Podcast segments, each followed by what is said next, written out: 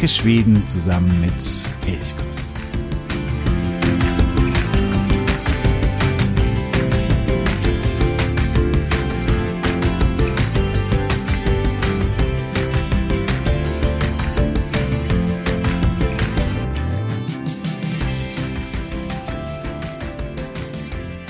Hey und herzlich willkommen zu einer weiteren Folge von Elchkuss, dem Podcast für Schweden.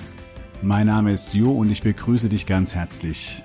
Wir tauchen heute ein in die Geschichte Schwedens vor 500 Jahren, denn in dieser Zeit da geschahen ganz entscheidende Dinge für das heutige Schweden oder für die Entwicklung zum heutigen Schweden und diese Entwicklungen sind mit einem Namen verknüpft mit Gustav Vasa oder auch Gustav dem Ersten.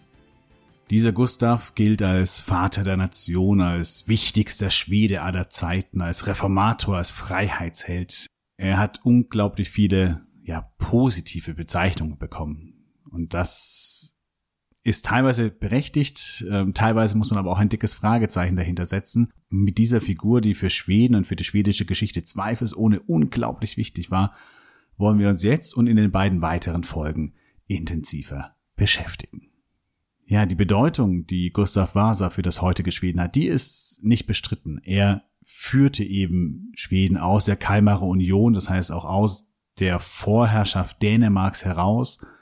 Er war maßgeblich beteiligt, dass die Reformation in Schweden durchgeführt wurde. Er zentralisierte alles, machte Stockholm zur zentralen Hauptstadt, was davor nicht so war, dass alles so zentralisiert auf einen Punkt im Reich äh, zugespitzt war. Das ist alles mit ihm verbunden.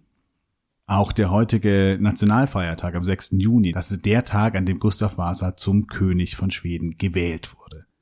Das heißt, wir sehen da schon auf unterschiedlichster Ebene, dass Gustav Vasa überall seine Spuren hinterlassen hat und natürlich Bedeutung hatte. Aber war er denn jetzt ein Freiheitsheld? War er wirklich der Vorkämpfer der Nation, so wie es im 19. Jahrhundert hieß? Das sind Beschreibungen, die sagen wir, mit einer gewissen Vorsicht zu genießen sind. Das Problem bei der ganzen Sache ist, dass die Quellenlage relativ dürftig ist. Und dass die Quellen, die wir haben, sehr, sehr häufig unglaublich propagandistisch gefärbt sind. Denn eines war Gustav Vasa auf jeden Fall, er war ein Meister der Propaganda. Und die ältere historische Forschung stützte sich teilweise sehr stark auf diese propagandistisch gefärbten Quellen und übernahm dieses Bild ja, und zeichnete damit eben einen, einen Herrscher, einen guten Herrscher, einen, einen Herrscher, der für die Nation eintrat. Und die moderne historische Forschung, die hat da durchaus einen kritischeren Blick und sieht auch das Machtgierige, das Misstrauische, das Gewalttätige in Gustav Vasa. Denn das war er. Er war ein sehr, ja, rücksichtsloser Herrscher. Er schreckte nicht davor zurück, auch brutale Gewalt anzuwenden oder auch Vertraute aus dem Weg zu räumen. Er war damit ein Herrscher, wie ihn äh, Machiavelli, der berühmte Italiener, nicht besser hätte beschreiben können. Und damit auch keine herausragende Figur in, wenn man die ganzen Herrscher zu Beginn des 16. Jahrhunderts sich anschaut. Dort gab es viele solche Herrscher, die eben extrem machtbewusst waren, machtgierig, ihre eigene Familie, ihre eigenen Interessen in den Mittelpunkt rückten. Aber sie dachten nicht in Nationen, Deswegen ist auch die Vorstellung von Gustav Vasa als Vorkämpfer der Nation ziemlich irreführend, denn damals dachte man eben noch nicht in Nationen. Es waren, gab vielleicht Landschaften, es gab Familien, es gab Dynastien und äh, da hat man sich zugehörig gefühlt, aber eben nicht als wir Schweden, wir Dänen, wir Deutschen oder so. Das gab es zu dieser Zeit so noch nicht. Das ist eine Erfindung vor allen Dingen des 19. Jahrhunderts. Ja, wenn wir die Quellen uns anschauen, da gibt es vor allen Dingen die Chronik des Peter Swart. Peter Swart hat ungefähr 1560 im Auftrag von Gustav Vasa das Leben Gustav Vasas beschrieben und schrieb eben auch einiges, also wenn wir jetzt mal die ganzen Kämpfe gegen den dänischen König Christian II., auf den wir dann gleich zu sprechen kommen, schrieb das also quasi 40 Jahre danach und basierend auf den Erzählungen von Gustav Vasa. Dann kann man sich halt vorstellen, wie das quasi, wie manche Dinge weggelassen worden sind, andere hinzugedichtet worden sind. Das zeigt sich dann zum Beispiel bei der legendären Flucht Gustav Vasas nach Dalarna nach dem Stockholmer Blutbad, auf das wir auch noch wahrscheinlich in der nächsten Folge dann zu sprechen kommen. Dort wird alles wirklich richtig wild, sagenhaft ausgestaltet und da ist wahrscheinlich sehr, sehr viel Legende und Mythologie dabei. Die zweite wichtige Quelle ist die von Olaus Petri. Olaus Petri ist eigentlich der Reformator, also der Kirchenmann, der die Reformation durchgeführt hat. Auch er hinterließ viele Quellen. Das Problem ist, dass er eben erst ab der Zeit so grob 1500 ja, 21, 22, 15, 23 in dieser Zeit erst seine Geschichtsschreibung wirklich einsetzte. Das heißt, für die ersten 20 bis 25 Jahre in Gustav Wasers Leben können wir aus Olas Petris Quellen noch relativ wenig entnehmen. Was heutige Literatur, also historische Literatur über Gustav Wasa angeht, da habe ich mich vor allen Dingen auf drei Werke gestützt. Das eine ist das zentrale Werk über Gustav Wasa, also eine zentrale Biografie vom Historiker Lars Ulof Larsson, heißt Gustav Wasa Landsvater oder Tyrann aus dem Jahr 2002 und da ist schon diese entscheidende Frage, ist er eben der Vater der Nation oder eben doch auch ein tyrannischer Herrscher gewesen? In ähnliche Richtung geht auch das Buch von Hermann Lindquist, Dom Vilda Varsana. Da geht es um das gesamte Vasa-Geschlecht. Er weist nach, dass das Thema Gewalt bei fast allen Mitgliedern der Familie Vasa ganz entscheidend war und sehr viele gewalttätige Menschen darunter waren. Und für einen bestimmten Bereich, vor allen Dingen eben für die Zeit des Stockholmer Blutbads, da habe ich äh, mich stark auf Dick Harrison gestützt, auch ein schwedischer Forscher, der ein Buch geschrieben hat, Stockholms Blutbad. Das sind so für mich die drei entscheidenden Quellen gewesen. Ja, und jetzt gehen wir mal zurück in die Zeit, ein bisschen mehr als 500 Jahre. Wir tauchen ein ins Jahr 1496, denn in diesem Jahr wird Gustav Vasa, der sich nie Gustav Vasa genannt hat, das ist auch eine Zuschreibung späterer Jahre. Er hieß Gustav, Gustav Eriksson. Es war zu dieser Zeit einfach üblich, dass man immer quasi den Nachname oder der Nachname bildete sich eben aus dem Vornamen des Vaters plus eben Sohn oder Tochter, also der Sohn oder die Tochter von Erik und deswegen hieß eben Gustav Gustav Eriksson, weil er eben der Sohn des Erik, des Erik Johansson war. Als Sohn von diesem Erik Johansson, der Reichsrat war, Mitglied des hohen schwedischen Adels, wurde er wahrscheinlich auf Lindholmens Gut, in der Nähe von Stockholm geboren, vielleicht auch auf dem Familiensitz Rüdböholm. Könnte auch sein, dass man nicht, da ist man sich nicht ganz sicher, aber irgendwo in der Nähe von Stockholm, dort hat die Familie ihre Ländereien gehabt. Die Mutter ist Cecilia Monsdotter. Zu ihr kommen auch gleich noch, weil die verwandtschaftlichen Bindungen, die sich über die Mutter ergeben, die sind für Gustav Vasa ziemlich entscheidend.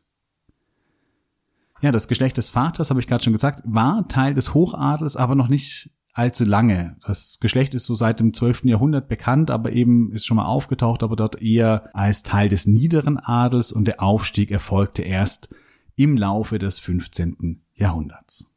Der Vater, Erik Johansson, war wohl ein ziemlich simpler, auch ein bisschen einfältiger Mann. Die Quellen sprechen sehr schlecht über ihn.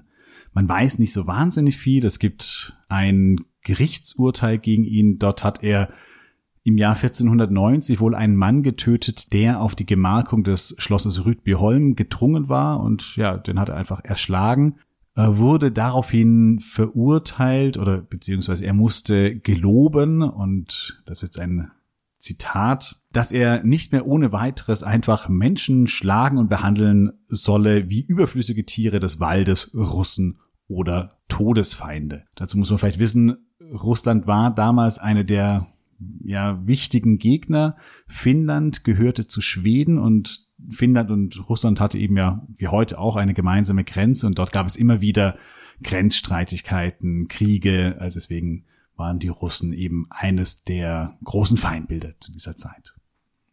Rasmus Ludwigsson, auch ein Zeitgenosse des 16. Jahrhunderts, von dem ein paar wenige Quellen vorliegen, der schreibt, dass sich Erik Johansson immer wieder auch der Lächerlichkeit preisgegeben habe. Muss wohl ein sehr feierfreudiger, feierwütiger Mann gewesen sein, aber der dort auch immer wieder, ja, durch Peinlichkeiten wohl bei Feierlichkeiten aufgefallen ist.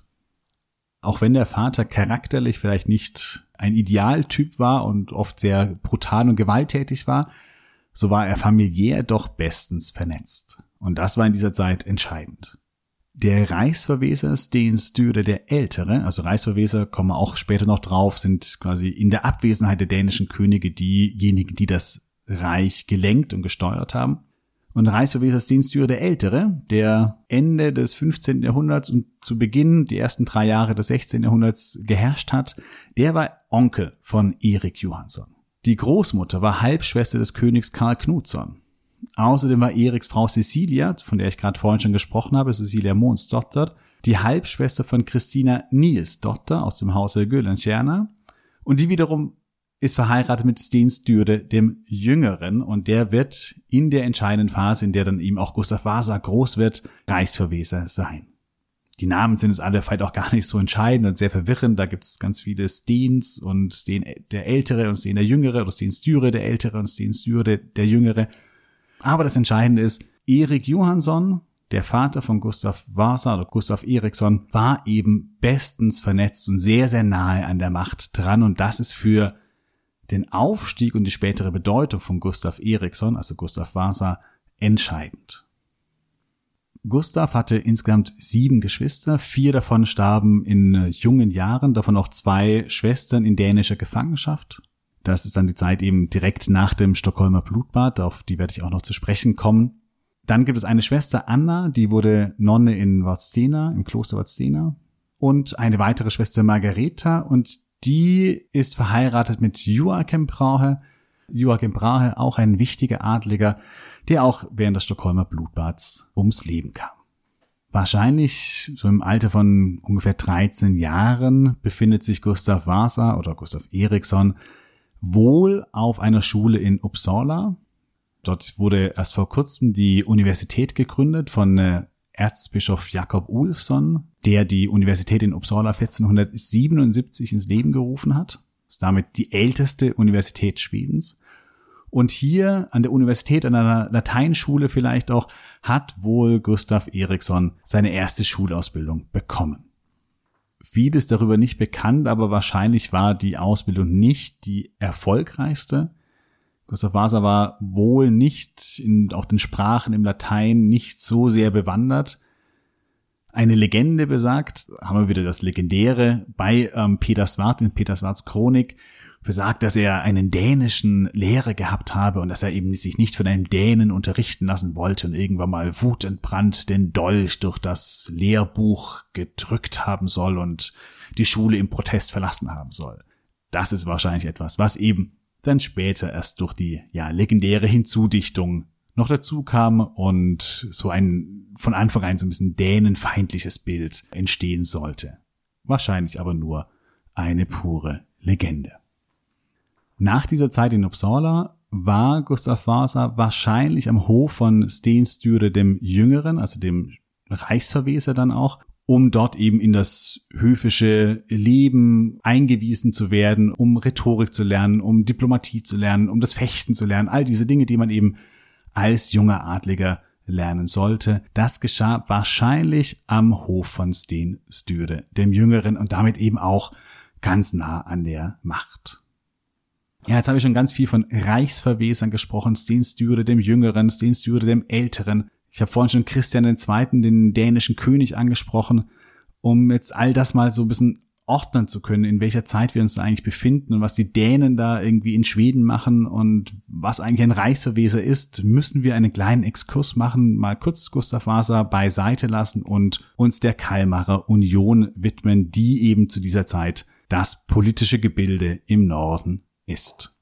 Seit dem Ende des 14. Jahrhunderts war Schweden Teil der Kalmarer Union. Das ist ein Bündnis von den drei großen skandinavischen Reichen Dänemark, Norwegen und Schweden. Finnland gehörte damals zu Schweden und Dänemark war deutlich größer als das heutige Dänemark, denn große Teile Südschwedens, also vor allen Dingen ähm, Schonende, Blekinge, Halland, gehörten zu Dänemark und auch Island, die Färöerinseln, Grönland, all das war eben, ebenfalls dänisch. Dänemark war auch von Anfang an das dominierende Reich der Kalmarer Union. Es ging los bei Königin Margarete I., die die Königin dieser Kalmarer Union wurde, und auch die späteren dänischen Könige erhoben immer den Anspruch, dass sie die Herrscher über die Kalmarer Union seien. In Norwegen wurde das so mehr oder weniger akzeptiert. In Schweden gab es dagegen sehr deutlichen Widerspruch. Die Kalmar Union wurde vor allen Dingen vom Hochadel gestützt, auch von Teilen des Klerus. Aber der niedere Adel, vor allen Dingen aber auch die Bürger in den Städten, die Bauern, die Bergleute. Bergleute waren in Schweden ein sehr wichtiger Teil, auch durchaus mächtiger Teil der Bevölkerung. Die waren alle tendenziell gegen die Kalmarer Union. Aber wie gesagt, nicht aus nationalen Gründen, sondern es ging, wenn die Bauern zum Beispiel sich gegen eine Union ausgesprochen haben, dann meistens, weil vielleicht die Steuern zu hoch waren oder das Bürgertum spricht sich aufgrund von Handelshindernissen, unter denen sie leiden, gegen die Union aus. Das heißt, es geht nicht um Nation oder nationalistisches Denken, sondern es geht vielmehr häufig um wirtschaftliche Vor- oder Nachteile, weshalb man für oder gegen jemanden ist oder um Macht. Und das sind eigentlich so die viel entscheidenderen Anlässe für oder gegen etwas einzutreten. Jedenfalls, die Kalmar Union hatte in Schweden einen sehr schweren Stand und über viele Jahre innerhalb des 15. Jahrhunderts bestand sie auch mehr oder weniger nur auf dem Papier, denn die dänischen Könige waren in Schweden nicht als Könige akzeptiert und anerkannt. In dieser Zeit wurden in Schweden vom Reichstag Reichsverweser gewählt, die quasi anstelle des Königs oder statt des Königs das Reich verwalten, auch Lehen ausgeben und eben Herrschaft ausüben. Diese Reichsverweser waren keine Könige, aber durchaus in ihrer Herrschaftsfülle sehr, sehr mächtig, mussten dabei natürlich aber auch ja, hatten dabei so einen schweren Stand, weil sie sich einerseits der Ansprüche der dänischen Könige entgegenstellen müssen, gleichzeitig irgendwie die Interessen des Hochadels ein bisschen ausgleichen müssen und konnten deswegen auch selten, also wirklich richtig viel Macht erringen, weil sie zu sehr zwischen den Stühlen auch standen. Die Folge waren auch viele Kriege zwischen dem dänischen König und den Reichsverwesern, manchmal auch zwischen den Reichsverwesern und den Hochadligen, die sich dann manchmal auf die Seite des Reichsverwesers gestellt haben, dann wieder auf die Seite des, des dänischen Königs. Wie gesagt, auch hier Loyalitäten in dieser Zeit waren nicht an eine Nation gegründet, sondern orientierten sich daran, wo kann ich meine eigene Macht, meinen Einfluss, mein Geldbeutel am besten vermehren. Der erste Reichsverweser, der seine Machtposition ein bisschen festigen konnte, war Sten Styre der Ältere. Er war Reichsverweser von 1470 bis 1497, wurde dann kurzzeitig abgesetzt, konnte sich aber 1501 wieder ähm, auf die Position zurückbringen, starb jedoch dann 1503. Er siegte in der Schlacht am Brünkeberg 1471. Das ist so innerhalb von Schweden so in der, in der kollektiven Geschichtsschreibung so eine ja, sehr legendäre Schlacht nördlich von Stockholm. Dort siegte er gegen den dänischen König und konnte dann eben ja fast drei Jahrzehnte relativ unangefochten an der schwedischen Spitze herrschen. Aber auch er befand sich ständig im Krieg und nach seinem Tod gingen eigentlich die kriegerischen Auseinandersetzungen zwischen Dänemark und Schweden weiter. Der dänische König Hans wollte auf den schwedischen Thron. Der Nachfolger von äh, dem älteren Svante Nilsson, der widersetzte sich dem genauso wie auch Sten Sture, der Ältere es getan hat. Es gab einige, ja auch Blutbäder, zum Beispiel gab es ein Blutbad in Kalmar, wo die Dänen Bürgermeister und einflussreiche Bürger hinrichten ließen und da gab es einige Brutalitäten und so war das ein sehr, sehr ja, vergiftetes Klima in diesen ersten Jahren des 16. Jahrhunderts. 1512 stirbt dann der Reichsverweser Svante Nilsson und jetzt wird es interessant für die weitere Geschichte und damit auch für Gustav Vasa. Der ist zwar in, zu diesem Zeitpunkt gerade einmal 16 Jahre alt und noch völlig unbedeutend, irgendein ja unwichtiger junger Adliger, aber das, was jetzt passiert, das wird ihn massiv beeinflussen. Svante Nilsson hat einen Sohn, Sten Svantesson. Und Sten Svantesson, zu dem Zeitpunkt noch nicht mal 20 Jahre alt, durchaus sehr machtbewusst, er will seinem Vater als Reichsverweser nachfolgen. Aber der Reichstag wählt Erik Trolle zum Reichsverweser. Erik Trolle aus dem Hause Trolle, ein sehr altes Adelsgeschlecht, tendenziell immer dänenfreundlicher eingestellt als zum Beispiel Sten Syre der Ältere oder ihm auch äh, Svante Nilsson. Und er wird gewählt, auch mit der Hoffnung, dass unter ihm endlich Frieden einkehren kann. Aber Erik Trolle hat eigentlich nur unter dem hohen Adel und dem Klerus ähm, Rückendeckung. Und Sten Svantesson gelingt es, Unterstützung im Bürgertum bei den Bergleuten aus Bergslagen zu gewinnen und vor allem bei den Bauern. 90 Prozent oder über 90 Prozent der Bevölkerung zur damaligen Zeit war Bauern. Und ihm gelingt es, deren Unterstützung zu bekommen. Ihm gelingt es dadurch, die Wahl von Erik Trolle rückgängig zu machen. Und nur ein halbes Jahr später, im Juli 1512, wird er dann statt Erik Trolle als Reichsverweser eingesetzt. Erstmal irgendwie denkt man sich, okay, warum ist das jetzt so wichtig? Das Entscheidende ist, dass Steen, der neue Reichsverweser, damit einen ganz mächtigen Feind bekommt.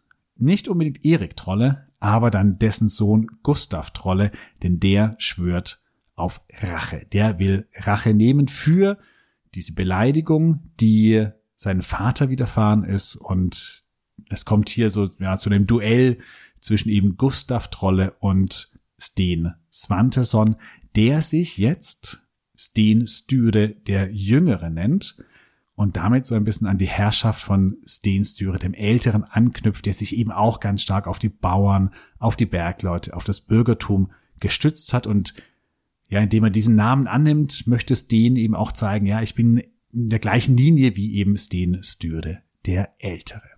Ja, und Gustav, der befindet sich zu diesem, also Gustav Vasa oder Gustav Eriksson, der befindet sich zu diesem Zeitpunkt eben im Umfeld von Sten Styre dem Jüngeren. Er ist noch sehr unwichtig, aber damit natürlich auch mitten im Geschehen und nah an der politischen Macht oder am politischen Machtzentrum zu dieser Zeit. Ja, und er ist damit eben auch mittendrin in diesen zwei Konflikten, die entscheidend werden. Zum einen zwischen Sten Styre dem Jüngeren und den Trolles, vor allem dann eben Gustav Trolle, und zwischen dem dänischen König und dem Reichsverweser Sten Styre. Also da gibt's zwei große Konfliktlinien. Gustav ist da nicht mittendrin, aber eben auch Teil dessen. Ja, wie geht es weiter? 1514 tritt Jakob Ulfsson, der Erzbischof von Uppsala, zurück. Er ist mittlerweile über 80 Jahre alt ein alter Mann, der viel erreicht hat und er sagt jetzt, äh, es ist Zeit zurückzutreten. Ich habe die Universität von Uppsala gegründet. Ich habe den Buchdruck nach Schweden gebracht. Jetzt ist es Zeit, in den wohlverdienten Ruhestand zu treten. Entscheidend, der Nachfolger von Jakob Ulfsson wird Gustav Trolle, der Sohn von Erik Trolle. Er wird der neue Erzbischof von Uppsala und damit eben der auf der kirchlichen Ebene der wichtigste Mann innerhalb des schwedischen Reiches. Und ja, Gustav Trolle eben der große Feind von Sten Sture dem Jüngeren. Und damit wird dieser Konflikt natürlich jetzt richtig heiß. Gustav Trolle, als er zum Erzbischof ernannt wurde, befindet er sich gerade in Rom und im Umfeld des Papstes. Und er zieht jetzt nach Schweden zurück und er bekommt vom Papst zugebilligt, dass er eine Leibgarde von 400 Mann, also 400 Soldaten mitführen kann. Und er hat auch einen päpstlichen Brief dabei, in dem steht, dass ihm alle Sünden vergeben werden, auch die, die er zukünftig begehen wird, wenn ihm dort irgendwelche Leute, die ihm feindlich gesinnt sind, wenn er gegen die vorgeht. Das heißt, er hat eigentlich einen Freibrief gegen Stenstyre vorzugehen, einen päpstlichen Freibrief. Zündfunke oder wo sie das, der ganze Konflikt dann richtig entzündet, ist die Festung Almaris Deket ist eine Festung am Nordufer des Mäleren, also in der Nähe von Stockholm. Und zwar dort gibt es einen kleinen Sund, wo es dann äh, in Flüssen weiter bis nach Sigtuna und eben auch weiter bis nach Uppsala geht. Also eine wichtige Verbindungslinie von eben Uppsala, Sigtuna, die älteste Stadt Schwedens, bis nach Stockholm, also auf dem Wasserweg. Und aber auch eine wichtige Verbindung von Stockholm Richtung Bergslagen, also wo die Bergbaugebiete, also wirtschaftlich wichtige Gebiete waren, dieser Landweg, der führt eben auch dort vorbei und genau dort liegt Almares Deket, eine zum damaligen Zeitpunkt sehr, sehr mächtige Festung und die gehört dem Erzbischof von Uppsala und ist damit für Sten Styre immer so ein Dorn im Auge, weil sie eben an zwei ganz wichtigen Handelslinien liegt und in der Nähe von Stockholm. Das heißt, solange da ein feindlicher Erzbischof sitzt, ist es immer so eine Bedrohung von Stockholm und vom Handel in dieser Region. Stensyre will Gustav Trolle da weghaben. Gustav Trolle denkt aber gar nicht daran und er denkt auch nicht daran, sich Stenstyre unterzuordnen. Er verweigert sich ihm zum Beispiel einen Treueid zu schwören. Und daraufhin wird dieser Konflikt dadurch immer heftiger und geht immer weiter. Sten Sture versucht zunächst mal den Reichstag so auf seine Seite zu ziehen und vor allen Dingen zu beweisen, dass Gustav Trolle ein, ein Verräter sei, weil er eher mit den Dänen oder mit dem dänischen König paktiere, als quasi für schwedische Interessen einzutreten. Und den Beweis liefern dann die weiteren kriegerischen Auseinandersetzungen. Denn der dänische König, der jetzt nicht mehr König Hans heißt, sondern sein Sohn Christian II. hat den Thron übernommen, nachdem König Hans gestorben ist. Und dieser König, Christian, der ist ähnlich wie Sten Sture und auch ähnlich wie Gustav Trolle. Das sind alles junge Leute, extrem machtbewusst, vielleicht auch machtgierig, ziemlich rücksichtslos und die wollen alle ihren Einfluss erweitern. Da haben wir drei so Figuren, drei junge Männer, die eben alle sehr, sehr, sehr darauf bedacht sind, ihren Einfluss, ihre Macht weiter zu vergrößern. Und die kollidieren natürlich massiv. Christian bläst im äh, Jahr 1517 zum Angriff. Er will auf den schwedischen Thron. Die dänischen Truppen gehen in Westervik an Land und es gibt ein verheerendes Blutbad. Die Bevölkerung von Westervik flüchtet in die Festung von Westervik und die wird in Brand geschossen. Die meisten Menschen kommen, die dort hineingeflohen sind, kommen um im Brand. Wer dann aus der brennenden Burg versucht zu fliehen, wird gnadenlos niedergemetzelt. Es muss wirklich ein fürchterliches Blutbad gewesen sein, auch für die damaligen Verhältnisse fürchterlich. Und Christian zieht dann von Westervik weiter nach Norden Richtung Stockholm. Beim Dorf Wettla, südlich von Stockholm, stellt sich Stensdüre ihm in den Weg und es kommt zum ersten Aufeinandertreffen zwischen Stensdüre und Christian II. Und hier ist höchstwahrscheinlich auch Gustav Eriksson, also der spätere Gustav Vasa, im Kampfgeschehen mit dabei noch in sehr wahrscheinlich sehr unbedeutender Funktion, aber er ist dabei und betritt damit sozusagen ja so ein bisschen die Geschichtsbücher. Sten Stüre gewinnt und jetzt hat er die Argumente auch, um den Reichstag zu überzeugen, dass Gustav Trolle ein Verräter sei. Weil er jetzt sagen kann, Moment mal, dieser Gustav Trolle, der paktiert mit dem dänischen König und der dänische König hat in Westervik ein brutales Blutbad angerichtet.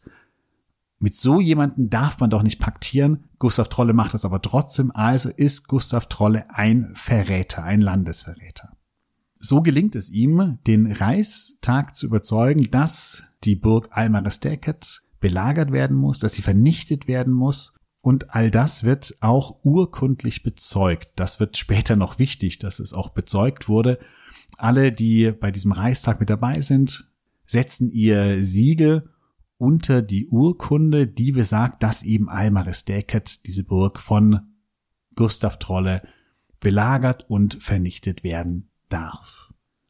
Ja, und das passiert auch. Es geht los im Herbst 1517. Gustav Trolle widersetzt sich noch, also die Burg ist wirklich sehr, sehr, sehr stark befestigt, aber irgendwann mal fällt sie dann doch. Gustav Trolle wird gefangen gesetzt und die Burg Almaresdeket wird wirklich dem Erdboden gleichgemacht. Wenn man von der Bundesstraße abfährt, kann man da hinwandern. Das ist direkt, also ziemlich nah an der, an der großen Europastraße nördlich des Mähleren gelegen. Und man findet aber nichts mehr. Da gibt es so ein kleiner Hügel und man sieht nicht mehr mehr die Grundmauern. Das heißt, diese Burg wurde wirklich dem Erdboden im wahrsten Sinne des Wortes gleich gemacht. Damit hat Sten Stüre den ersten Kampf also den gegen Gustav Trolle, vorerst gewonnen. Und auch Gustav Eriksson, also Gustav Vasa, ist auf dieser Siegerseite dabei. Aber es geht weiter. Denn Christian II., der dänische König, will diese erste Niederlage, die er bei Wedla, bei diesem Dorf Wedla erlitten hat, nicht einfach so hinnehmen. Dazu ist er nicht der Typ dazu. Er greift im Sommer 1518 erneut an und diesmal mit einer Flotte. Stockholm wird belagert, der dänische König bezieht ein Lager auf Södermalm, also das heutige Södermalm südlich der Altstadt in Stockholm und kann von dort aus, das ist ja auch ein bisschen erhöht, wunderbar die Stadt beschießen und belagern. Prinzipiell ist Stockholm relativ schwer zu belagern, weil sie sehr günstig liegt. Man hat einerseits östlich die Ostsee, westlich den Mäleren, das heißt man hat mal zwei Zugänge vom Wasser aus und diese Zugänge sind noch zwei unterschiedliche Gewässer, das heißt man kann die ganz, ganz schwer kontrollieren. Deswegen ist Stockholm einzunehmen sehr, sehr, sehr schwer. Aber Christian versucht es trotzdem. Sten Sture kommt von Süden an und versucht quasi von Süden aus Christian II. anzugreifen und es kommt zur Schlacht bei Brennschirka. Bei dieser Schlacht sieht es anfangs gar nicht gut aus für die Schweden. Sie rennen ein paar Mal an, werden dann immer wieder zurückgeschlagen, werden dann auch ja fast schon zersprengt, können sie aber wieder sammeln und am Schluss dann trotzdem noch einen Sieg gegen die Dänen erringen. Auch hier bei dieser Schlacht wichtiger Sieg war Gustav Eriksson dabei, die spätere, vor allem die Geschichtsschreibung des 19. Jahrhunderts, wo es dann drum ging, Gustav als Nationalheld irgendwie darzustellen. Die schrieb, dass Gustav hier sogar das Banner trug. Das ist aber wahrscheinlich auch nur ein Mythos, denn im Normalfall trug das Banner jemand, der wirklich sehr, sehr viel Kampferfahrung hatte, also irgendeine leitende, hohe Figur. Und das kann Gustav Vasa oder Gustav Eriksson zu diesem Zeitpunkt noch gar nicht gewesen sein. Er war da eben noch nach wie vor ein sehr, sehr junger Mann, 22 Jahre alt, kaum Kampferfahrung. Und es ist wahrscheinlich einfach nur ein Mythos. Aber auch die Schweden gewinnen oder Sten Sture gewinnt diese zweite Schlacht. Christian II. segelt daraufhin so ein bisschen in, durch die Stockholmer Scheren und weiß nicht so richtig, was er tun soll.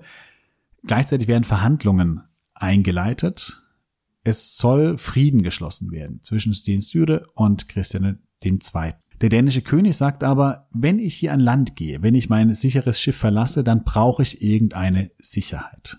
Dass mir nichts passiert, ich nicht irgendwie entführt werde oder sonst irgendwie. Und es wird ausgemacht, dass die Schweden Geiseln stellen, die quasi auf die dänische Schiffe gehen und sobald sie auf den dänischen Schiffen sind, kann der dänische König an Land gehen und hat damit sogar eine Sicherheitsgarantie. Unter diesen Geiseln sind ganz wichtige, entscheidende Figuren, die für Sten Sture kämpfen, zum Beispiel Hemmingard, ein, kommen wir später noch drauf, ein, ein ganz wichtiger Unterstützer, der auch äh, Gustav Vasa in Rhetorik zum Beispiel ausgebildet hat, ein Diplomat, der in ja, ganz Europa schon unterwegs gewesen war. Und unter den Geiseln ist auch Gustav Eriksson. Ich glaube, 22 Jahre alt, man merkt dadurch schon, er hat wohl schon irgendeine Bedeutung zu diesem Zeitpunkt. Man weiß nicht genau welche, aber ganz unwichtig war er wohl nicht. Ansonsten wäre er nicht als Geisel ausgewählt worden. Christian II. hält aber nicht Wort. In dem Moment, wo die Geiseln an Bord sind, geht nicht er an Land, sondern er lässt Segel setzen und segelt zurück nach Kopenhagen mit den Geiseln, mit den sechs Geiseln an Bord und Gustav Eriksson befindet sich jetzt plötzlich in dänischer Gefangenschaft. Er wird auf einem Schloss in Dänemark gefangen gehalten und Christian versucht, diese Geiseln auf seine Seite zu ziehen. Es gelingt ihm auch bei dreien, unter anderem auch bei Hemmingard. Bei Gustav Eriksson beißt er sich aber die Zähne aus. Gustav bleibt Stenstüre treu und weigert sich, die Seiten zu wechseln. Ihm gelingt aber die Flucht Verkleidet als Ochsentreiber kommt er aus dem Schloss heraus und er schafft es nach Lübeck zu fliehen. Dort wird er sehr positiv aufgenommen. Der Bürgermeister Nikolaus Brömse nimmt ihn auf in sein, in sein Haus. Dort kann er eben auch wohnen. Und das, äh, dort bleibt er erstmal. Das ist im September 1519 und dort bleibt er erstmal über den Winter in dieser Zeit, wo er, ja, ein Flüchtling quasi ist. Die Lübecker unterstützen tendenziell Sten Stüre und deswegen nehmen sie ihm auch Gustav Eriksson positiv auf, weil die Lübecker als mächtigste Stadt der Hanse natürlich ein Interesse daran hat, den Ostseehandel zu dominieren. Und deswegen sind die Dänen immer so ein bisschen ihnen ein Dorn im Auge, weil sie natürlich den Zugang über das Kattegat in die Nordsee kontrollieren können und auch die Dänen wollen den Ostseehandel eben genauso beeinflussen und dominieren. Deswegen gibt es ständig auch Reibereien zwischen Dänemark und der Hanse. Und dadurch ist die Hanse naturgegeben eben eher auf der Seite von Sten Sture und den Schweden. Gustav Eriksson, über den wir bis zu diesem Zeitpunkt nach wie vor nicht wahnsinnig viel wissen, ist also in Lübeck. Hier erstmal in Sicherheit. Gleichzeitig gehen die Kriegshandlungen innerhalb von Schweden weiter. Denn Christian versucht es erneut. Er will unbedingt den schwedischen Thron haben. Jetzt marschiert er auf dem Landweg nach Schweden ein, und zwar im Winter 1519, 1520. Auf dem See Åsunden bei Bogesund, das ist das heutige Ulrikehamn, also etwas westlich des Wettern. Dort stellt sich Stenstüre mit seinem Heer dem äh, dänischen König entgegen, aber die Schlacht dauert nicht allzu lange, denn gleich zu Beginn der Schlacht wird Stenstüre von einer Kanonenkugel verletzt. Es wird noch versucht, ihn auf einem Schlitten nach Stockholm zurückzubringen, aber Stenstüre ist so schlimm verletzt, dass er bald darauf auf dem Mähleren, auf dem zugefrorenen Mähleren irgendwo verstirbt. Und das ist natürlich entscheidend jetzt, weil jetzt die große Galionsfigur des Kampfes gegen die dänische Vorherrschaft wegbricht und nun plötzlich ganz viele hohe Adlige auf die dänische Seite ganz schnell überlaufen. Das ist das, was ich auch vorhin gemeint habe. Konzepte wie Nation gab es damals noch nicht sondern jeder, vor allem die hohen Adligen, haben geschaut, wie können sie am besten selber durchkommen, selber ihren Einfluss am besten verteidigen oder vergrößern. Und in dem Moment, wo Stenstyre stirbt, ist es für sie klar, okay, jetzt werden die Dänen gewinnen, also gehen sie ganz schnell über auf die dänische Seite, um sich damit quasi auch wieder Vorteile für die Zukunft zu sichern. Es gibt noch ein paar Festungen, die verteidigt werden, Kalmar zum Beispiel oder auch Stockholm. Dort ist Sten Stures Frau Christina, die quasi die Verteidigung Stockholms anleitet und sie hält auch noch einige Zeit den Dänen stand, aber irgendwann muss ihr auch klein beigeben, aber zunächst einmal verteidigt sie Stockholm noch. In dieser Zeit, wo es für die Seite von Sten Sture oder seinen Anhängern wirklich sehr, sehr schlecht aussieht und die Dänen die absolute Überhand gewinnen, in dieser Zeit kehrt Gustav Eriksson zurück nach Schweden. Am 31. Mai 1520 landet er auf der Landzunge Stensö bei Kalmar. Er muss sich aber versteckt halten. Immerhin ist er eben ein naher Verwandter von Sten Stüre und damit eben gefährdet, weil jetzt eben auf alle, die quasi auf, auf Seiten Sten Stüres noch sind, auf die natürlich Jagd gemacht wird. Wahrscheinlich versteckt er sich erstmal irgendwo in Smallland, Später findet man ihn auf dem Schloss Ternö wieder. Das liegt in der Nähe von Nyköping und gehört Gustavs Schwager Joachim Brahe. Und hier ist er erstmal, ja, einigermaßen sicher, kann sich dort verstecken.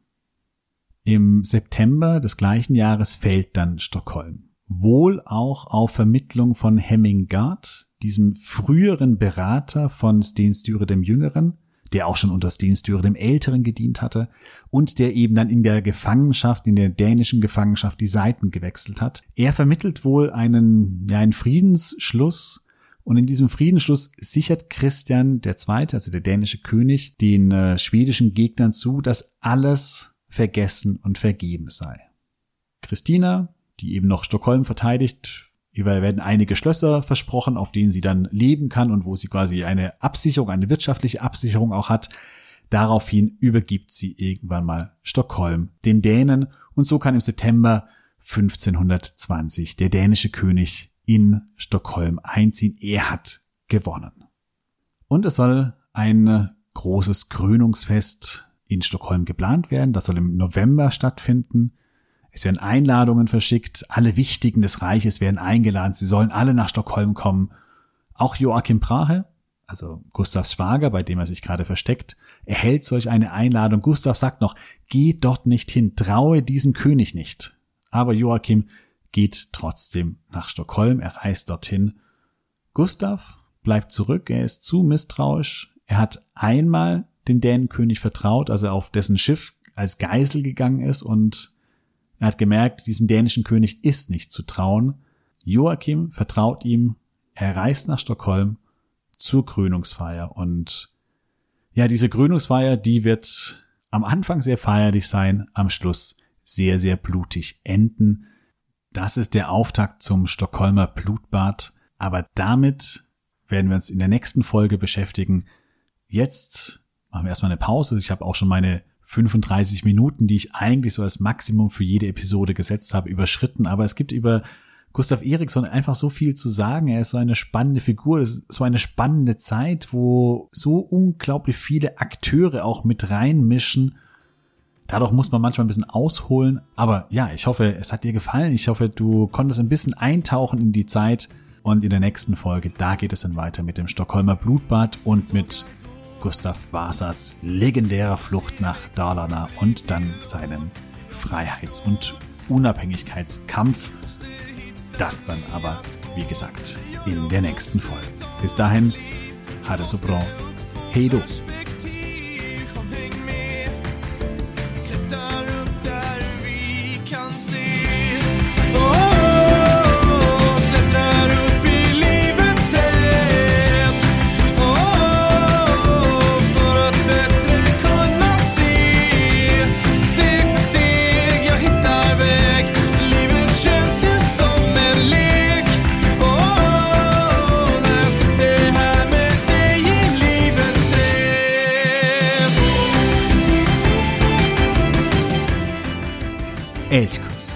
der Podcast für Schweden.